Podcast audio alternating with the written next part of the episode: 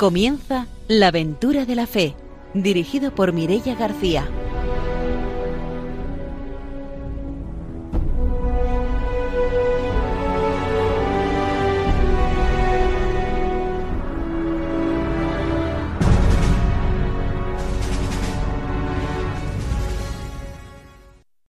Muy buenas noches. Desde Radio María empezamos un nuevo programa de la aventura de la fe para seguir dando a conocer las misiones y para seguir dando voz a los misioneros. Empezamos, como siempre, saludando a nuestros colaboradores. Está con nosotros esta noche Ramiro Faulí. Buenas noches. Hola, muy buenas noches. Hoy voy a mandar un saludo ya que tenemos a un comuniano, a dos amigos laicos misioneros que son Isabel Herrero y Gonzalo Violero, que son de Madrid, y ellos siempre se han desempeñado en todas las reuniones con otras asociaciones de laicos misioneros. Desde aquí pues, les animamos a seguir el programa. Pues mandamos los saludos de Ramiro, como siempre, y vamos a saludar también al padre Arturo, que hoy no puede estar con nosotros. Le mandamos saludos y saludamos también a nuestro invitado de hoy, que es el padre Daniel Cerezo, que es misionero comboniano en China. Buenas noches, bienvenido. Buenas noches. Será como siempre después de la formación y de las noticias cuando tengamos la oportunidad de conocer ese testimonio misionero. Vamos a saludar también a nuestros técnicos, a Ramón Herrero y a Fernando Latorre, y vamos a empezar ya con nuestro programa con la formación misionera.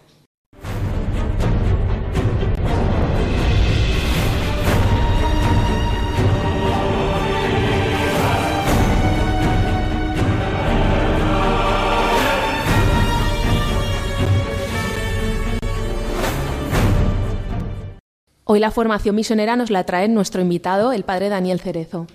La misión Agentes conserva su valor. Número 33 de la Redentoris Missio.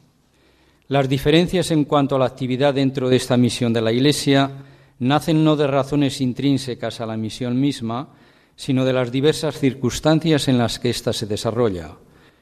Mirando al mundo actual desde el punto de vista de la evangelización, se pueden distinguir tres situaciones. En primer lugar, aquella a la cual se dirige la actividad misionera de la Iglesia, pueblos, grupos humanos, contextos socioculturales donde Cristo y su Evangelio no son conocidos, o donde faltan comunidades cristianas suficientemente maduras como para poder encarnar la fe en el propio ambiente y anunciarla a otros grupos. Esta es propiamente la misión ad gentes. Hay también comunidades cristianas con estructuras eclesiales adecuadas y sólidas. Tienen un gran fervor de fe y de vida. Irradian el testimonio del Evangelio en su ambiente y sienten el compromiso de la misión universal. En ellas se desarrolla la actividad o atención pastoral de la Iglesia. Se da, por último, una situación intermedia, especialmente en los países de antigua cristiandad, pero a veces también en las iglesias más jóvenes, donde grupos enteros de bautizados han perdido el sentido vivo de la fe o incluso no se reconocen ya como miembros de la Iglesia, llevando una existencia alejada de Cristo y de su Evangelio. En este caso, es necesaria una nueva evangelización o reevangelización. Pues hasta aquí nuestra formación misionera de hoy. Nos vamos ahora con las noticias.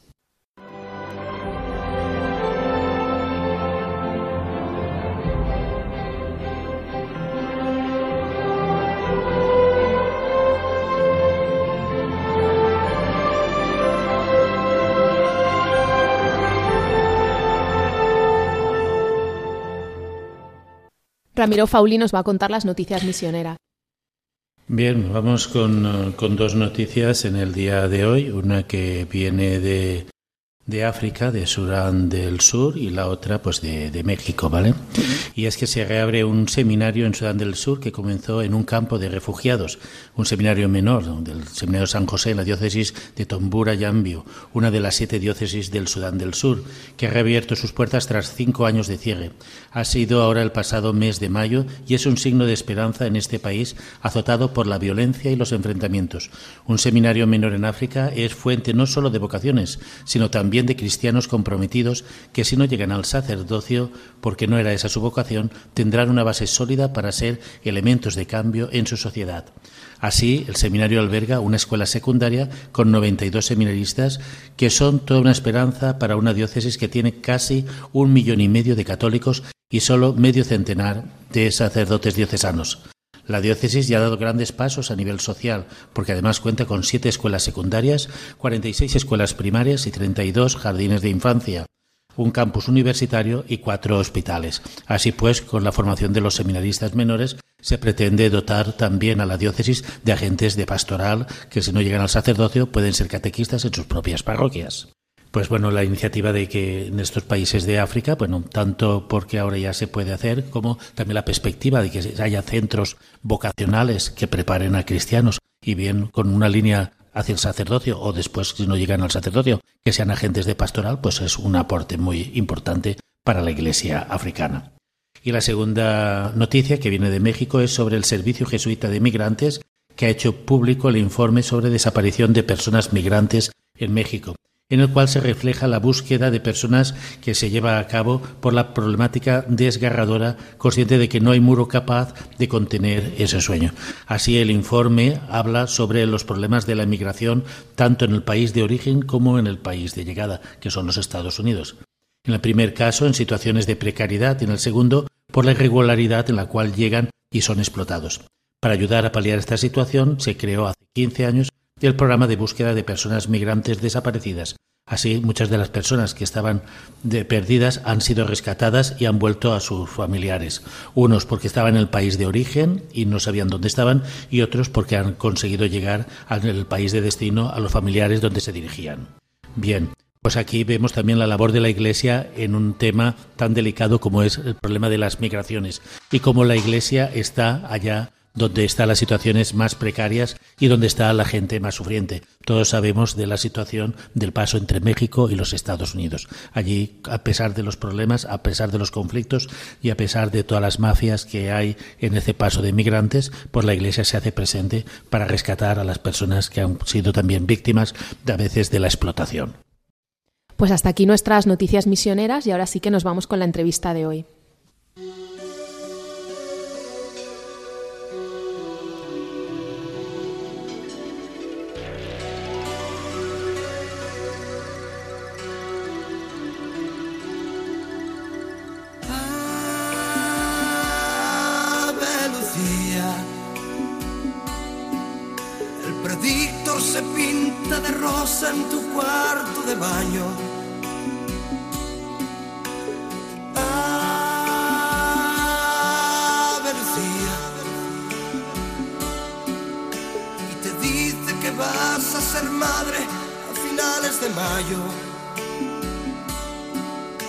Tu novio de noche secreta se ha vuelto enemigo. Hace unos días, vaya ironía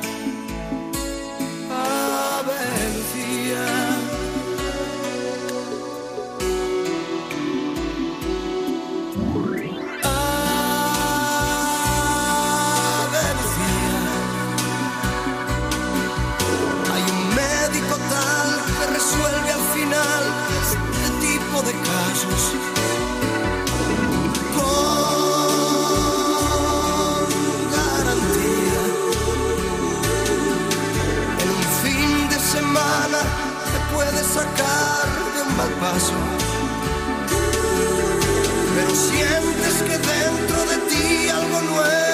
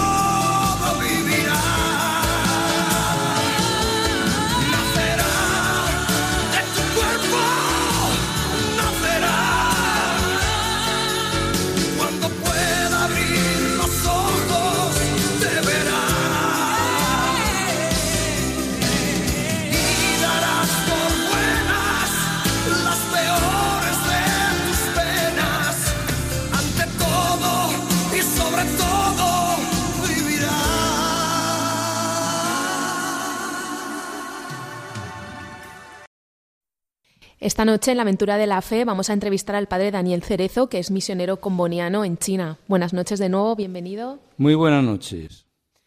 Bueno, pues eh, para empezar la entrevista quería preguntarle cuánto tiempo lleva como misionero en China. Pues llegué allí en el 91 y he vuelto a inicios del 20. O sea, estuve tres años aquí como provincial en España, prácticamente 26 años. ¿Y siempre ha estado en el mismo lugar o, ha ido cambiando? Tenía como base el lugar de Macao. Primero estudié el chino cantonés en Hong Kong, después trabajé en la diócesis, en la pastoral en, Macao. Después fui a Taiwán para estudiar el chino mandarín y desde prácticamente el 2000 ha sido pues ir a trabajar en, la China continental, en el continente. Yo quería preguntarle, porque me, gusta, gustaría profundizar sobre la situación de China, pero previo a China, usted es un misionero comboniano, ¿no? Y bueno, me gustaría un poco cuál fue los antecedentes que hubo antes de, la decisión de ir a China, porque usted habrá estado en otros países anteriormente. Sí, la decisión de ir a China no fue mía. Me fue, un poco me llevó la obediencia, como quien dice. Primero estuve en, Uganda, en África, y me ordené de diácono. Después, ya siendo sacerdote, continué durante un tiempo y prácticamente todo el tiempo que estuve en Uganda fueron como unos seis años. Después de esos seis años, normalmente pues solían eh, cambiar de misión y tuve que venir a España para trabajar en la formación, en jóvenes que tenían alguna sensibilidad misionera en nuestros seminarios y tal.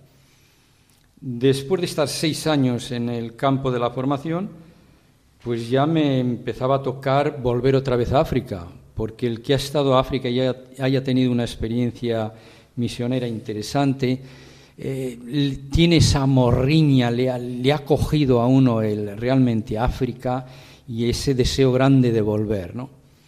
Pero resulta que yo no pude llevarlo a cabo, porque en aquel tiempo, pues, se abrió, los combonianos abrimos también la misión al Asia. Nosotros los combonianos siempre hemos estado en, en África, prácticamente África y América Latina. Entonces, ahí la congregación se hizo este planteamiento, Juan Pablo II pues invitó a las congregaciones de la Iglesia de abrirse hacia Asia, la gran masa de la humanidad en Asia, entonces pues invitaba a eso y nosotros pues cogimos un poco la, esa invitación diciéndonos que siendo una, congregación típicamente misionera, cómo es que vivíamos de alguna forma de espaldas a la realidad de, Asia. Y ahí se abrió la misión hacia Asia, se comenzó en, las Filipinas y luego se pretendía tener una presencia de primera evangelización en el contexto chino. Se escogió Macao porque allí no había congregaciones exclusivamente misioneras.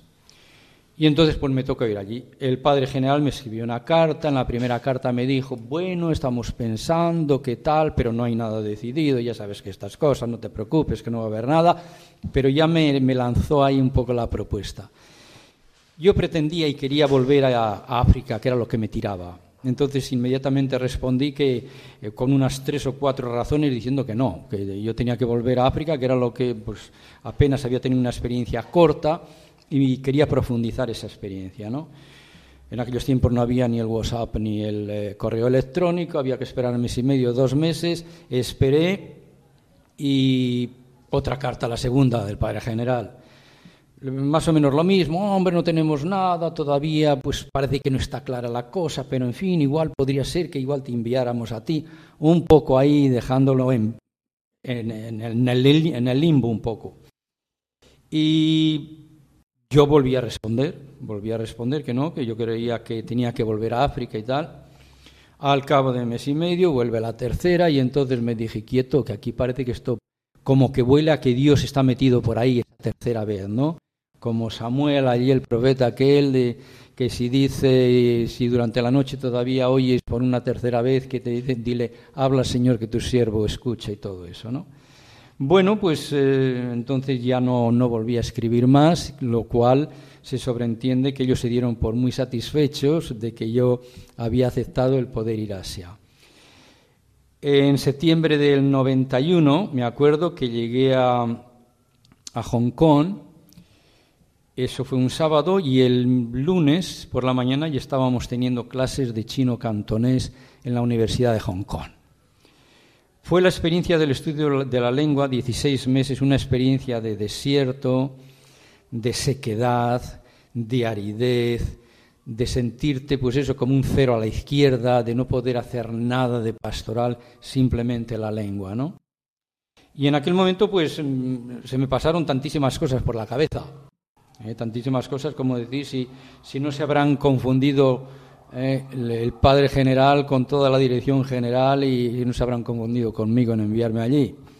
Y en aquel momento me llegó a mis manos un libro eh, que en inglés se traduce Enemies Without Guns, que significa pues enemigos sin metralleta, que era como nos veía el gobierno comunista chino a los misioneros, diríamos occidentales o los misioneros católicos, ¿no? como diciendo nosotros somos enemigos con metralleta, pero los, los misioneros son enemigos nuestros aunque no tienen metralleta, no pueden utilizarla. ¿no? Y en aquel libro se reflejaba la situación de la Iglesia, eh, sobre todo durante la Revolución Cultural y posteriormente la situación de obispos en los campos de concentración de Mao Zedong, eh, en las cárceles y todo eso. Y yo me, me, empecé a preguntar, digo, bueno, ¿tú de qué te quejas? ¿Te estás quejando de la lengua, que es difícil, que es cierto? Digo, pero tu vida comparado con la de estos obispos que llevan allí uno, dos, tres, hasta 32 años, algunos en campos de concentración y cárceles, digo, hay una diferencia. Y aquello me ayudó y me inspiró y me dio fuerzas en, en el caminar y así continué pues, con el estudio y luego lo que siguió. Que para nosotros los españoles hablar de China es eh, hablar de todo el mundo, de muchos chinos, muchos chinos, y, pero todo lo ponemos bajo un mismo patrón, ¿no? De China. Hablar de China y hablar de evangelización, me imagino que será entrar en distintos contextos culturales, ¿no? Sí, cuando uno entra en, en el mundo chino, lo primero que hay que hacer pues es eso, es una entrada en, otro contexto, en otro mundo que te baja un poco y te pone en una situación de humildad, de acogida, de aprender, a lo cual, pues bueno, tampoco es que estemos muy acostumbrados eh, los misioneros o sobre todo cuando ya uno tiene una cierta edad. Eso para empezar. Luego te presentas ante una cultura milenaria, una cultura muy enraizada en el pueblo y en la gente, entonces tienes que aprender esa cultura, tienes que ver un poco pues también ciertos valores que hay allí, también ciertas deficiencias como tiene toda cultura, y esto requiere también pues un, aprendizaje. O sea que los primeros unos cuantos años, los primeros, eh, son eh, tiempo de escucha, de aprendizaje, de, captar cosas, eh, una, actitud muy pasiva, pero que luego te va a ayudar pues, a afrontar un poco todo, todo el futuro. Y luego, con respecto a, a los cristianos, pues allí tenemos las dos comunidades, la comunidad clandestina y la comunidad de, eh, diríamos, pública o registrada. Claro, hasta que uno entra en China y reconoce y digiere y ve cómo va toda toda esa situación, pues suele pasar bastante tiempo y todavía uno, después del tiempo, al menos que yo he estado, 26 años, todavía eh, me encontraba con cosas que me desconcertaban, por decir la complejidad de este mundo. En nuestro lenguaje, cuando hablamos de, Oriente, no solamente hablamos de, lejano Oriente, sino que le ponemos ese otro título, extremo eh, como para decir más allá ya, no hay nada. Es, lo, lo, extremo, lo último, ¿no? En términos de distancia, en términos de distancia y de sintonía cultural. ¿no? Eh, llegar a China, eh, te encuentras, digamos, con una iglesia, ¿no? Eh, a la cual te tienes que adaptar, porque me imagino que allí habrá alguna comunidad, aunque sea incipiente, o habrá una estructura, habrá un obispo, ¿no? Y cuál es, digamos, ese primer paso para poderse insertar, ¿no? Con una cultura tan distinta, no sé si los ritos son los mismos, son distintos. O... Sí, al, comenzar nosotros comenzamos en Macao, ya un acuerdo con el obispo, al principio trabajábamos con los curas diocesanos de Macao. Había dos sacerdotes diocesanos en la parroquia donde fui yo.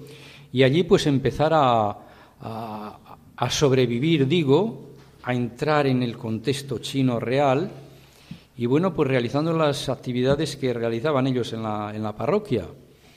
Desde liderar o dirigir el coro.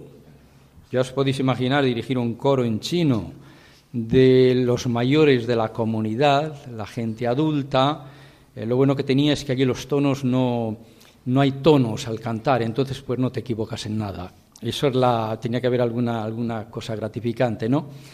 Luego también con los jóvenes mucho tiempo, pero sobre todo lo que me llevaba las energías, el esfuerzo y el tiempo de, de toda la semana era el plato dominical. El plato dominical que es la homilía la homilía. Entonces Dios también me presentó allí pues una, profesora ya retirada, muy buena cristiana, que entendía todo este lenguaje y todos los días, de lunes a sábado, venía y empezamos a preparar la, la homilía. Llegaba el domingo, eran diez minutos como mucho, yo creo que lo más bonito y lo, y lo más que más apreciaba la gente probablemente es que la homilía era corta.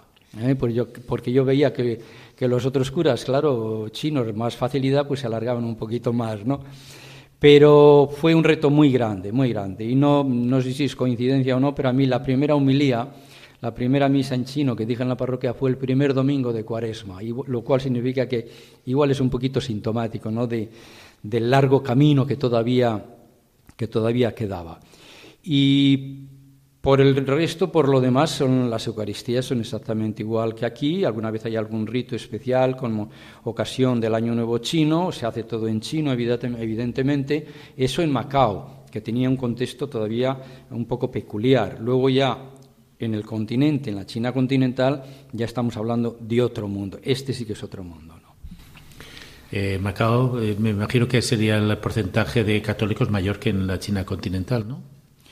Pues no realmente, más o menos parecido, un 1.5 o 6 o por ahí, eh, porque hay como unos 1.400 millones y yo creo que hay un, un uno, sí, como unos 14 o 16 millones de, de, católicos entre los de la comunidad clandestina, por así decir, y la comunidad registrada, ¿no? Pero más o menos parecido.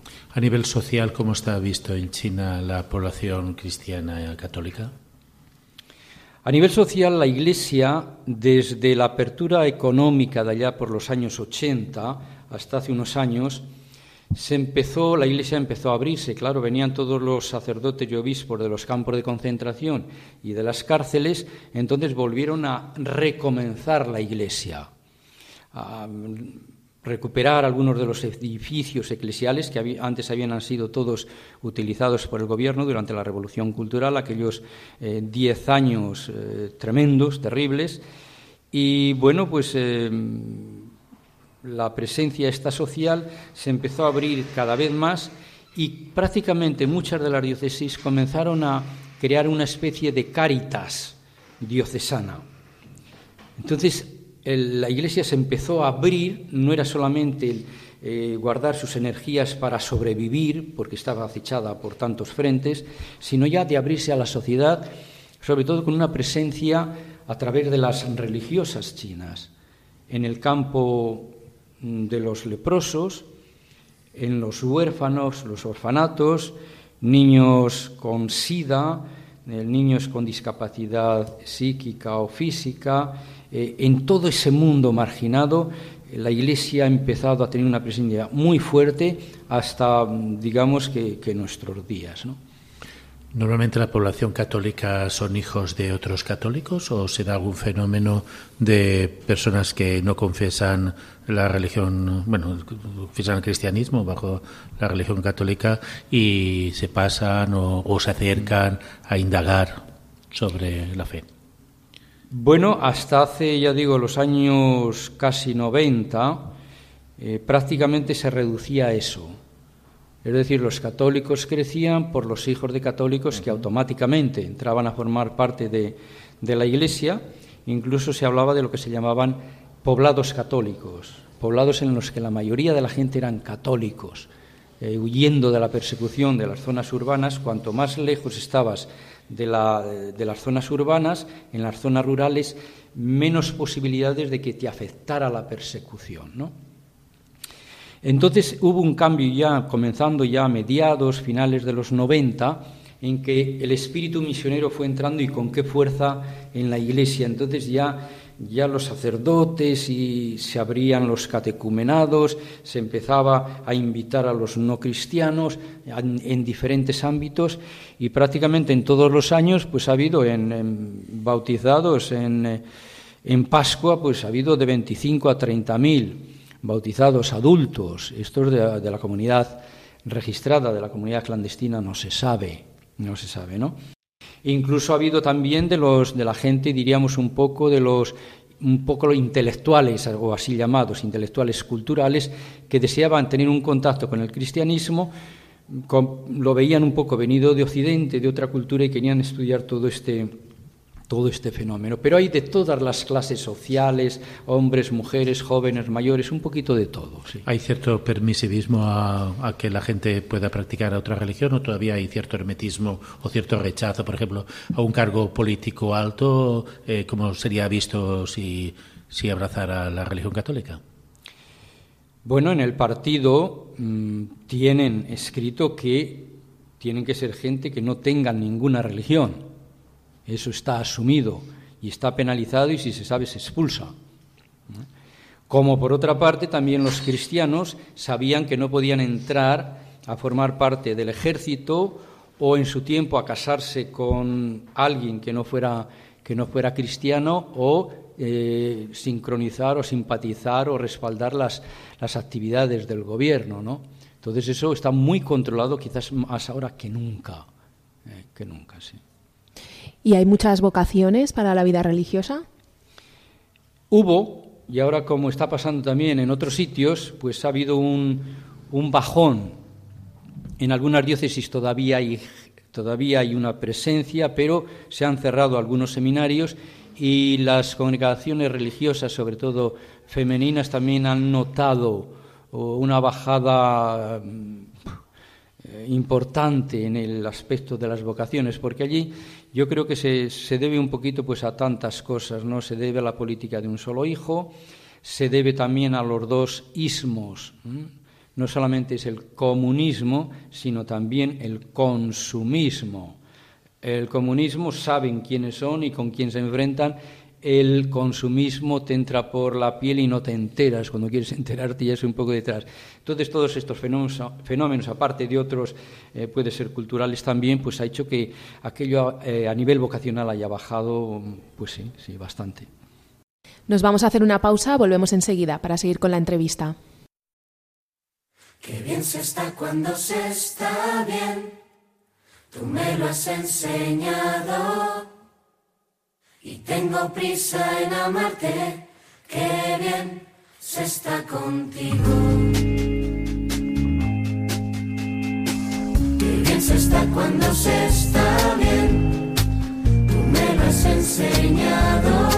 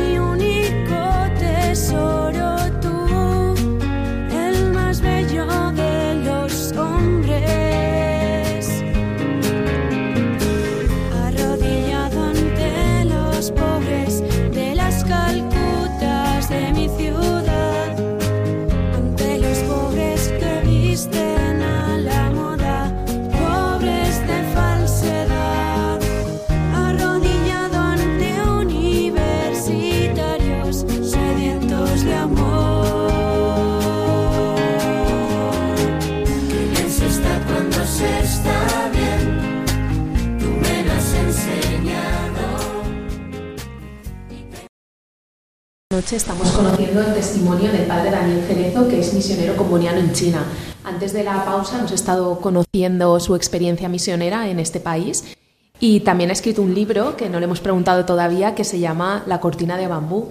¿Cómo surge esa idea de, de escribir un libro? Pues la idea de escribir un libro sucedió durante el confinamiento. Pasé los tres meses en Barcelona, tenía el tiempo libre, tenía bastante material acumulado de encuentros con personas que me habían impactado y decidí ponerlo, empezar a ponerlo por escrito. Y entonces se resume, es un resumen de, de estos 20 encuentros con personas significativas que me he encontrado en China, en gran parte cristianos, pero también hay budistas, también hay protestantes. Y es ese encuentro, es la misión del encuentro, ¿no? Lo veo un poquitín como en Jesucristo, que es el hombre del camino y en ese andar por los caminos de Judea y de Galilea, pues se encontraba con Zaqueo, con Mateo, y cómo en ese encuentro sus vidas se sentían transformadas. No creo que haya yo transformado mucho los encuentros con estas 20 personas, que yo, pero yo sí me he visto transformado por ellos, ¿no? Y ahí reflejo un poco cómo esas vidas y ese testimonio de fe, cómo puede ser inspiración también para nosotros, eh, cristianos de otros contextos, cómo eh, vivir la fe con gozo, con alegría y en medio de la persecución y de la adversidad. Este es un poquito, eh, diríamos, el resumen de lo que pueden ver en este libro que está editado en la, editorial Mundo Negro de los misioneros comunianos y si alguien pues quiere conseguirlo, yo lo puede conseguir. Yo quería preguntarte, Rey, de esto. Hay un tópico de los misioneros que se dice que van a evangelizar y, y son evangelizados, ¿no? Pero más que allá del tópico, me gustaría un poco si pudieras expresar el encuentro de algunas personas que te han marcado para tu camino de la fe y a veces es gente sencilla, gente que no tiene una, que llamamos que no tiene una profundización o en teología o en algo, pero que sin embargo nos cuestiona nuestro propio itinerario de fe. Pues mira, comienzo con una mamá de 73 años, prácticamente analfabeta, me dijo yo no sé escribir, y esta mujer pues eh, tiene su, no quiere oír la palabra orfanato, sino su hogar, y por allí han pasado más de 40 niños y niñas que ella ha recogido a la puerta de su casa y los ha ido cuidando, además de sus nueve hijos que tuvo en su matrimonio. Llego allí a visitarla, ya había oído algo de ella y me empezó a hablar, es una mujer, le gustaba mucho comunicar, de una fe muy profunda y me decía esto, hace ya no sé cuántos años, treinta y tantos años, vamos a la parroquia un día a misa y nos encontramos con un niño a la puerta de, la parroquia, de la iglesia, allí envuelto en unos pañales y tal. ¿Y qué hacemos? Se reúnen las mujeres de, de la parroquia y dice, pues yo no, no lo voy a coger porque vete a saber, igual tiene enfermedades, de dónde viene, y nadie quiso cogerlo. A un cierto momento ella sale y dice, pues yo lo recojo. Si Dios nos lo ha puesto a la puerta de la iglesia, significa que nos ha dado y nos va a dar la fuerza para acogerlo y para que viva. Lo llevó a su casa y en su, en su casa pues le, le, recriminaron, dice, pero ¿cómo llevas allí, cómo nos traes aquí a este niño que ni lo conocemos, ni sabemos quién es, ni para qué, ni nada? Y al principio un, un rechazo por parte de la misma familia. Al cabo de unos meses volvió el segundo, pero ya no fue en la puerta de la iglesia, sino en la puerta de su casa, porque las cosas, los secretos en China vuelan, ¿eh? vuelan.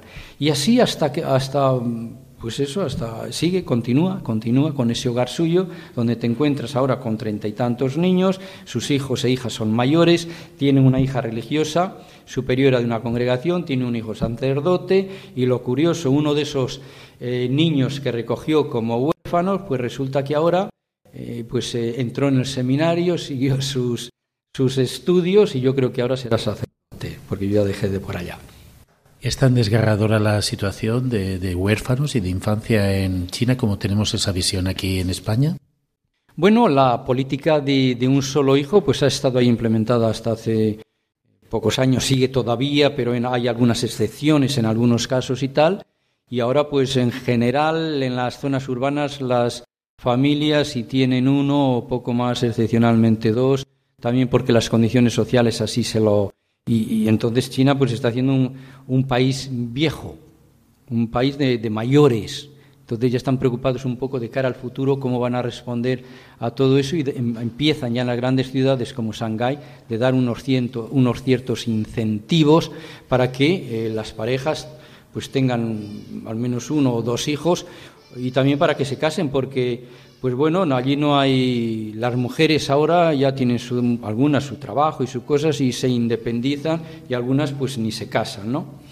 Eh, yo creo que en las zonas rurales es un poco más eh, eh, difícil la situación de los niños, pero vamos, no creo que hoy no es como en el pasado que había infanticidios y bueno, lo del aborto, pues sí, porque ahora pueden con los medios que hay pueden saber si es un niño o una niña y efectivamente eh, apuestan por el niño. Si es una niña, pues intentarán tener un aborto porque la niña no puede continuar el linaje de los antepasados según la mentalidad de Confucio. Entonces lo que hacen es saber intentar, aunque no se podría abortar después de la semana 12, eh, después de prácticamente tres meses, pero en fin, ahí el aborto pues está a la orden del día y en cualquier situación. ¿no? La labor de la Iglesia, antes has hablado de una labor caritativa, no sé si también eh, educativa, sanitaria, eh, hay enfrentamiento con el gobierno, se hace a nivel, digamos, de pequeñas parroquias o también tienen grandes instituciones la Iglesia Católica. No, las grandes instituciones de la Iglesia Católica en China son cosa del pasado. Ahí se quitó todo, ahora en el aspecto educativo no hay prácticamente o absolutamente nada. Los medios de comunicación y la educación están en las manos del gobierno y de qué manera. Ya lo decía Mao Zedong, el partido tiene que ser como el pez en la pecera, que se mueva por todos los sitios, que sepa todo lo que hay en la pecera, qué es lo que se cuece, todo eso. Y esto pues afecta muy primordialmente, diríamos, a la, a la Iglesia. Sí que hay pequeñas, pequeñas cosas, pequeños dispensarios, pequeños dispensarios en las diócesis donde las hermanas trabajan, eh, leprosarios donde las hermanas también trabajan, esas instituciones de cáritas, siempre la Iglesia trabajando un poco con, con los marginados. A pie de calle. Exacto, con los últimos, ¿no? Y ahí se ve, se ve una impronta, una impronta esa de la eh, samaritana, una impronta del Dios compasivo que se realiza a través de, de la Iglesia. Y eso tiene su impacto en la sociedad y la gente lo ve. Yo he visto situaciones curiosas en las que la gente pues no sabía nada, o sea, se intenta pues también arrinconar a la iglesia y que la iglesia como signo visible aparezca cuanto menos mejor. Me gustaría un poco cómo es el día a día de, tu vida, de un misionero en China, porque a nosotros en otros sitios, pues que hay más permisivismo de participar en actividades y acciones, pues tenemos como una imagen del misionero que todo terreno, pero claro, en un contexto como China, pues nos resulta un poquito, un poquito difícil de entender. Bueno, yo no vivía en China, yo vivía en Macao. Entonces la misión que, que he hecho siempre ha sido una misión itinerante, es decir, con la maleta en mano ir de Macao a China, estar dos o tres semanas, volver a Macao. Así ocho, o nueve veces al año. Entonces, estando en China, pues mi tarea era lo que me pedían los obispos. Aquí necesitamos sacerdotes que nos den ejercicios espirituales. A mis sacerdotes, a mis religiosas, a los seminarios y a los agentes pastorales más significativos, ¿no? Y este era un, eh, un aspecto que nosotros subrayábamos bastante y para lo cual yo me preparé. Entonces mi vida en China cuando estaba era muy discreta. Pues no salía normalmente del sitio donde estaba, si estaba en el seminario, pues porque estaba ocupado y porque tenía las 24 horas del día pues ocupadas, siempre eh, pensando en favor de lo que la iglesia local necesitaba y cuando estás en unos ejercicios espirituales, como en algunas diócesis, donde había 70 sacerdotes, pues tienes allí el día se te hace, te faltan horas, ¿no? Eh, en el día. Entonces era pues muy sencillo, una presencia muy discreta, muy de poco, no había allí grandes bombos ni cosas, sino muy sencilla, muy de eh, a pie de tierra. Acababa allí, pues lo que solía, iba a otro sitio, otra tanda de ejercicios, y cuando acababa me volvía a Macao y así. O sea que eh, muy sencilla, sin grandes aspavientos, sin. Eh, pues es un poco muy discreta. Muy discreta Allí tenéis la misma estructura que aquí, a través de las parroquias, grupos de apostolado, grupos de oración, catequesis, o cambia en algunos aspectos. Sí, es bastante, difiere quizás un poquito Macao y Hong Kong de China, pero básicamente en China pues tienen las parroquias, hay sacerdotes diocesanos, allí hay sus grupos parroquiales, celebran la Eucaristía todos los días, hay catecumenado, las grandes fiestas se celebran con más eh, gente y así. Eh, he visto un crecimiento en el estudio de la Biblia y la presencia de la palabra de Dios en la vida de los cristianos muy fuerte en estos últimos años como alimento y como guía de, de sus vidas y bueno, pues es un poco a este nivel. Se trabaja también con, con los jóvenes y los niños, sobre todo en el, en el verano, con campamentos, aunque últimamente, claro, en estos cuatro o cinco últimos años, pues el gobierno también ha puesto ahí trabas y directrices de que los menores de 18 años que no puedan entrar en la iglesia y que no reciban ninguna ninguna mm, práctica religiosa o, charlas religiosas y todo eso, ¿no? Ni siquiera sacramentos. Eh, nada, nada. Y entonces, pues la Iglesia se tiene que apañar y buscar sus modos. Siempre hay un camino y un modo como navegar en alta mar. ¿eh? ¿Y a nivel de publicaciones? ¿La publicación de un Nuevo Testamento, de un Evangelio, de una Biblia? Hasta hace un cierto tiempo se publicaban mm, libros religiosos, se siguen publicando, y Biblias, sobre todo en Nanjing. En la, hay allí una publicación o una, como se dice? una imprenta de estas grandes de impresión de Biblias, en todas las lenguas, también en chino y allí, bueno, pues se distribuyen. Antes era mucho más fácil porque en cada diócesis solía haber alguna, y en muchas parroquias, lugares o pequeñas eh, eh, librerías de objetos religiosos y también Biblias y tal, y se vendía a través de eso.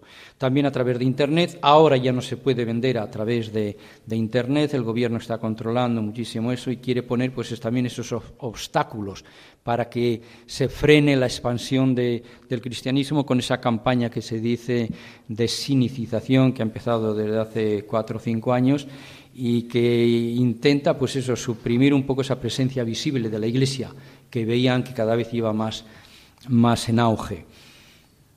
Este sería un poco con, sí, hay libros, pero es difícil todavía eh, que tengan ese acceso a publicar ciertas publicaciones, está todavía bastante limitado. Sí, tú has hablado de, digamos, un control del cristianismo. Quisiera un poco el, vuestra relación de la Iglesia Católica con otras confesiones religiosas en China, ¿cómo es? Con otras confesiones religiosas es curioso porque... Cristianas me refiero. Hmm porque ha habido hasta hace no mucho, pues todas las energías de la Iglesia estaban concentradas en sobrevivir, en cómo en medio de la adversidad y de la persecución yo puedo aguantar todo esto.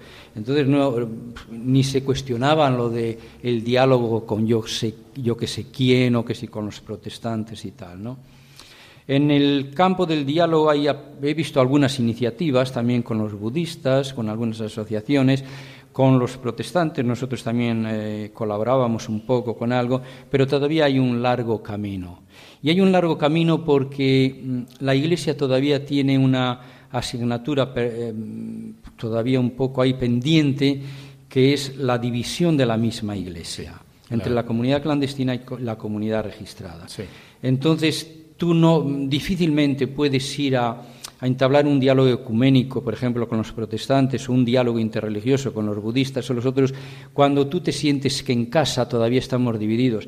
Y digo divididos tan es así como quizás algunas, incluso dentro de algunas familias, que parte de la familia va a la comunidad eh, clandestina y la otra familia va a la comunidad eh, pública o registrada. Entonces, todavía hay que subsanar todo eso y curar todo eso antes, a mi modo de ver, de dar ese otro paso de que haya, pues, pero en algunos sitios colaboran y colaboran cuando ven a la persona necesitada. Yo creo que reunirse alrededor de una mesa y ponerse a discutir, cada uno con sus dogmas y con sus posicionamientos religiosos o, o, filosóficos o lo que sea, eso, pues bueno, se puede escuchar algo, pero no lleva nada. Enfrente del necesitado, allí no hace falta discutir nada. Allí nos ponemos todos a trabajar a la vez porque vemos la persona necesitada. Y este es el campo donde hay ciertos, eh, ciertas actividades de estas cáritas y de todo esto para ir al bien de la persona, que sea católica, budista o la que sea, la persona necesitada. Eso es lo que toca y une a las religiones, a las personas, a, a todos. Y es ahí yo creo que es donde tiene que trabajarse el diálogo y en la misma iglesia con las dos comunidades, que en ciertos lugares hay una cierta división y notable. ¿no? Como estamos en Radio María, siempre hay una pregunta que le hacemos a los misioneros, que es ¿cómo es allí la devoción a la Virgen María? Bueno, pues fue una de las cosas que a mí más me chocó. Cuando llegué a China, entrar en las iglesias y ¡pumba! Allá en el retablo, un cuadro de la Virgen más grande que el retablo, o una estatua de la Virgen impresionante, en la mayoría o en muchas de las iglesias. No sé por qué, pero en todas las eh, grandes zonas de China hay santuarios marianos y muy significativos. Y cuando digo santuarios marianos son santuarios donde tanto en octubre como en el mes de, ahora, el mes de mayo, la gente iba haciendo sus peregrinaciones y de qué modo y manera eh, a estos santuarios. Una devoción a la, madre porque yo creo que el hecho de haber sido perseguidos en todas las épocas, eh, la gente, pues ese dolor, ese sufrimiento, como que en María encontraban pues un cierto consuelo, es la madre, y nos dirigimos a través de ella a Dios, ¿no? Entonces hay una impronta muy, muy fuerte. Esto para, para bien de, pues también de Radio María. Me imagino que os gustará el, reconocer y saber, y saber esto. ¿eh? Es un lugar muy, muy mariano donde les haya. Ya que estamos hablando de la radio, eh, ¿hay acceso a que se publique o se hable por la radio, por los medios de comunicación sobre la fe, o está todo censurado? ¿O que puedan acceder a Internet, algunas páginas religiosas, o están también censuradas? Eh, como decía antes, la educación y los medios de comunicación social son cosa sagrada, entre comillas, para el partido. Para controlar a la gente necesitas estos dos campos, para controlar la cabeza de la gente, ¿no? Y ahí no ceden en lo más mínimo. A nivel de, Internet y de todo eso, hasta hace cinco o seis años había un buen, buenos cauces, muchos, quizás demasiados, ¿eh? para saber por dónde venía cada cosa, ¿no? Pero desde que han comenzado esta campaña de sinicización desde hace ya cinco o seis años, hasta ahora ha habido un control muchísimo más férreo, no se pueden publicar tantas cosas, hay, que pasar por la censura, lo mismo los periódicos y todo eso es el control del partido que se está manifestando de forma muy tremenda, ¿no? Muy, muy, muy fuerte, muy fuerte. Pero hay, hay experiencias. Yo creo que el Internet hoy en día es un poquito querer controlarlo todo, pues es querer, pues eso, controlar y que llevar la cesta con, con agua, ¿no? La cesta, pues siempre, el agua siempre cuela, por una por un sitio o por otro, ¿no? Hay intentos, hay, pero mucho más controlado que hace seis, ocho años.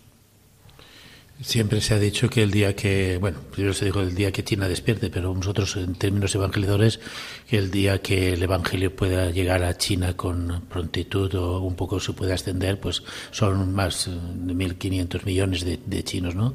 ¿Esto está a muchos años luz o se ven eh, por lo menos luces de esperanza para que el cristianismo pueda llegar por lo menos con libertad a más gente? Es difícil predecir, es algo que nos hemos venido cuestionando desde, yo al menos desde estos, desde hace 30 años. Yo lo que percibo, el gran mensaje de esperanza que puede haber es que en la situación en la que estoy, no en el si fuera la cosa diferente, eso no funciona.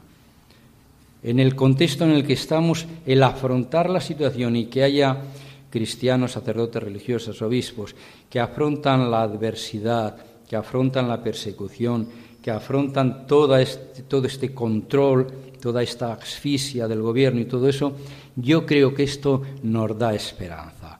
La fidelidad en la prueba, para mí, a mi modo de ver, es el signo más grande de esperanza, aparte de lo que pueda, pueda ser si el acuerdo provisional del Vaticano con China, con China funciona o no, que de momento pues ha funcionado muy poco nada, pero aparte de que eso pueda o no funcionar, yo creo, mm, basándome en las comunidades cristianas de a pie, en la gente sencilla, cristianos, que la, auténtica esperanza está ahí.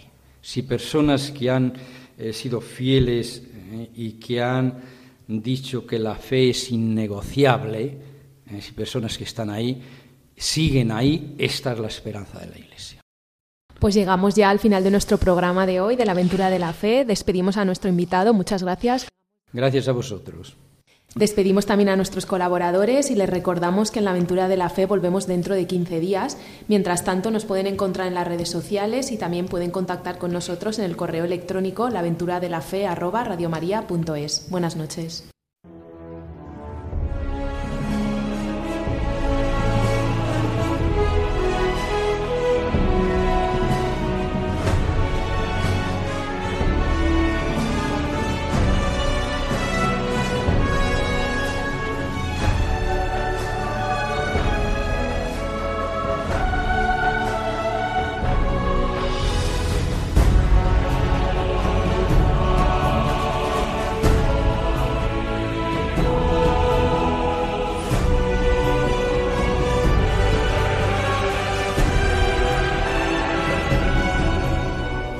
Han escuchado en Radio María La aventura de la fe, dirigido por Mirella García.